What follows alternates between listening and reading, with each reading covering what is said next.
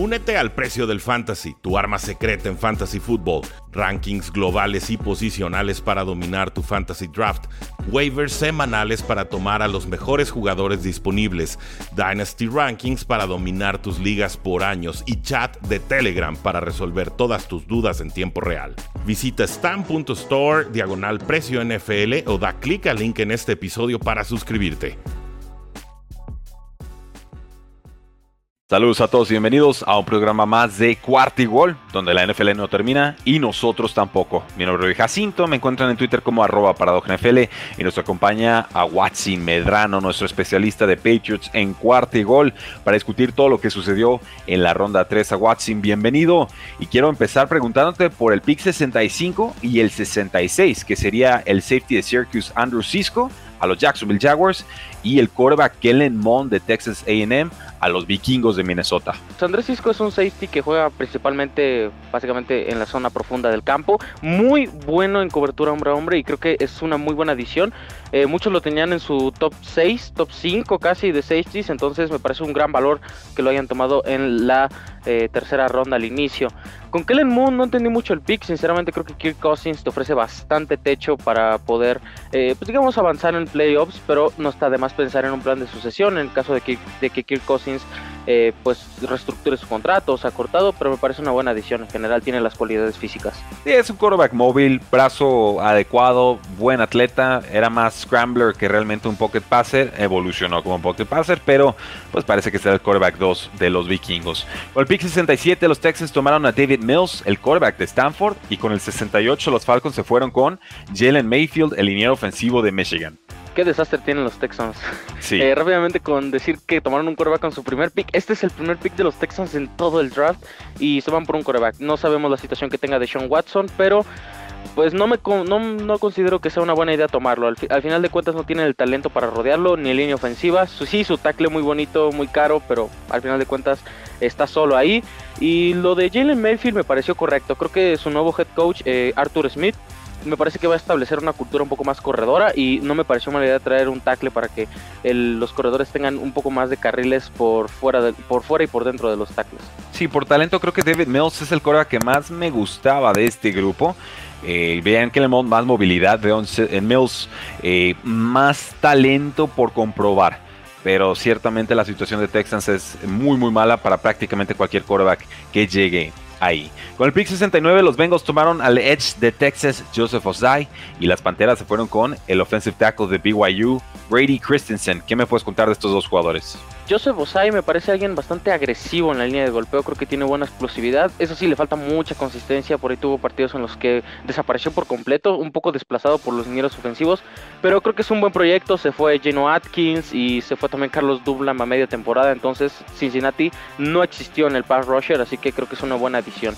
Y con Brady Christensen, pues nada, confiando en Sam Darnold, dándole protección, a final de cuentas, me parece un buen tackle. No sé si para esta ronda, pero creo que puede ayudar bastante y además que en BYU, pues la verdad es que la competencia es bastante pobre en general.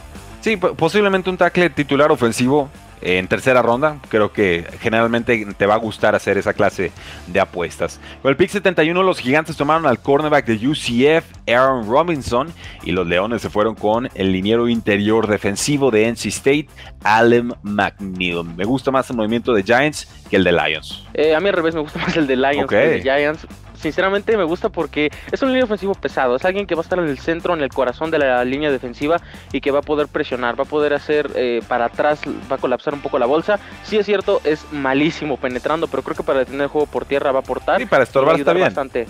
Sí, o sea, si el corredor no, no, se mueve y puede colapsar un poco más la bolsa, creo que es una buena adición. El pick de los Giants pues es necesario, no tienen cornerbacks, pero eh, no tampoco como que sentí que no era una necesidad tan urgente, por lo menos en tercera ronda. Aún así, me parece un buen pick en general. En el pick 73, las Águilas tomaron al nose tackle de Louisiana Tech, Milton Williams, y Washington se fue con Ben St. Just, el cornerback de Minnesota. Me gustan las dos secciones. En el caso de Washington, el rico se hace más rico consiguiendo otro cornerback eh, para, pues más que nada, mantener el nivel de su muy potente defensiva que básicamente los metió como pudo, pero los metió a los playoffs al final de cuentas. Eh, Filadelfia está en reconstrucción, entonces tiene muchas piezas muy, pero muy veteranas en ese roster, sobre todo Cooks, que Cox, que aunque sigue manteniendo nivel, la verdad es que no está nada mal buscar un sucesor. Y me parece que Williams podría tener un rol importante en Filadelfia. Ambos muy buenos atletas. Los vaqueros con el pick 75 se fueron con Oza Odigizuwa, el defensive lineman de UCLA.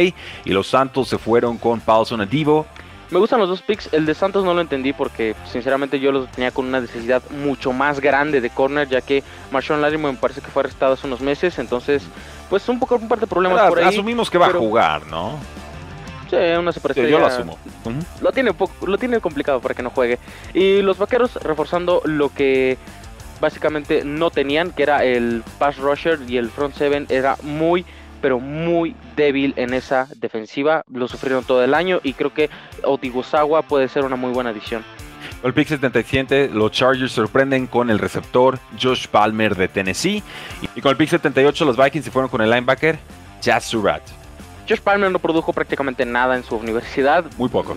Tanto por la ofensiva, por el coreback, en general no se encontró en esa universidad, pero creo que en la NFL puede dar un buen salto. El receptor número 2. Tenía muy mal coreback, ¿eh? ahí sí te, interrumpo, es que tenía muy mal coreback, la verdad, ni cómo reclamárselo. Si es un muy buen atleta, para pelear ahí con Mike Williams me gusta.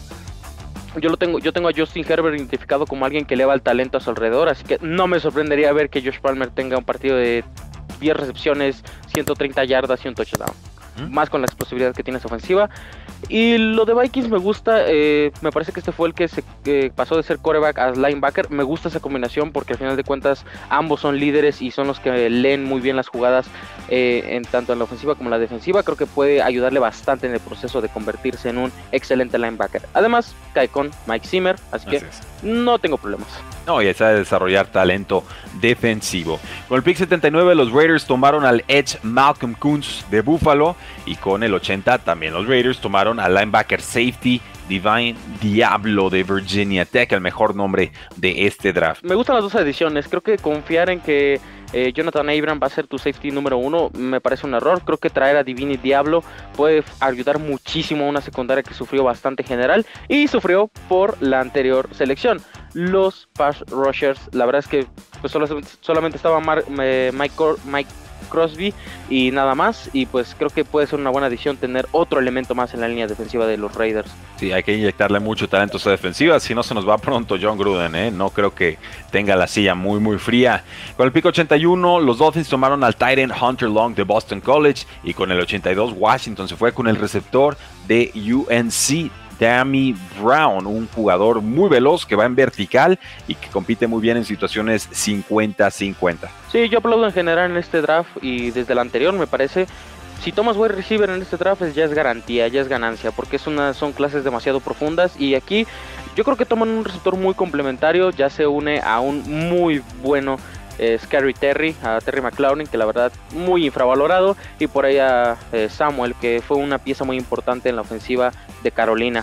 El pick de los Dolphins me gusta en general porque es un, eh, un un poco más bloqueador, cosa que le falla un poquito por ahí a Mike Gesicki, pero mm, sinceramente no sé si era buena opción para tomarlo en este pick. Creo que pudieron haber buscado, no sé, algún personal de línea ofensiva o tal vez buscar un cornerback para acompañar a Howard. Sí, podría ser el plan de sucesión para Gesicki. No es tan enorme atleta porque pocos jugadores en la NFL lo son, pero no olviden que Mike Gesicki lleva su año 3, año 4, creo que es el 4 ya el que viene. En fin, el caso es que pronto tendrían que darle su contrato de renovación, su extensión, y pues si toman un Tyrant de una vez que tardan 2-3 años en desarrollarse, yo, yo tomo nota, ¿no? Buen bloqueador, atrapa bien, solamente no tan explosivo como Mike Gesicki.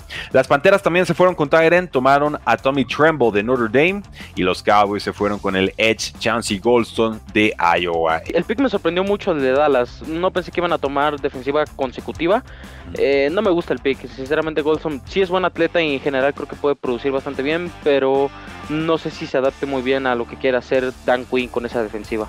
No es tan buen atleta, pero es una posición que tarde o temprano tenían que atender en este draft. Con el pico 85, los Packers por fin tomaron un receptor abierto y fue a Matty Rogers de Clemson. Y con el pico 86, los Vikings tomaron a Wyatt Davis, el guardia de Ohio State.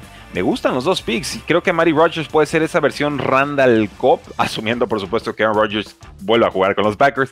Y, Wyatt Davis, pues bueno, viene a reforzar una línea ofensiva con un Kirk Cousins que con bolsillo limpio te puede producir cada año arriba de las 4.000 yardas. Sí, pero sinceramente, ¿cuántos años ha tenido bolsillo limpio en Minnesota? Creo que son contados. Y lo de Mario Rogers me encanta. Creo que es la definición de lo que va a ser un wide receiver slot en el futuro. Mucho más veloz y, pues sí, un poquito más inconsistente en su correo de rutas, pero al final de cuentas creo que va a ser un talento generacional. Esperemos que Aaron Rodgers se quede en Green Bay para poder disfrutar ese pues digamos ese grupo de receptores que ya no se ve tan mal. Eh, Davante Adams número uno, Amari Rogers número dos, Marqués Valdés Scandling y ya después Allen Lazar. Pueden intercalar los dos. Me parece que los Packers están haciendo entre comillas su trabajo. Con el pico 87 los Steelers tomaron al liniero ofensivo Kendrick Green de Illinois y con el 88 los 49ers tomaron al running back Trey Sermon de Ohio State. Me encanta el fit de Trey Sermon con los San Francisco 49ers, perfecto para el ataque de poder slash zona que tienen con Kyle Shanahan. Sermon es un perfil prototípico, cuerpo distinto a lo que ofrecen jugadores como Raheem Mostert o Jeff Wilson pero ha tenido problemas de lesiones y por eso la producción no estuvo ahí en colegial. Con Kendrick Green, pues parece que va a ser el centro titular de inmediato, te puede ayudar también como guardia, tiene explosividad, fuerza, o sea, es, un pick bastante sobrio de Steelers. Sí, estaba hablando de Dickerson en la primera ronda por si les interesaba, pero toman al centro de tercera ronda. No me gusta el draft de los Steelers, creo que es el peor hasta el momento y que eh, tanto este pick como los dos anteriores cuestionables. Para hacer un desastre. Eran Najee Harris y el Titan Pat Fremont y luego fue Kendrick Green. Eh, el de Kendrick Green fue el que más me gustó. Podría ser. Najee Harris me encanta, pero sí, va a producir mil yardas, pero dos yardas por acarreo, tres yardas por acarreo. Sí, mucho volumen, poca eficiencia. No hay línea.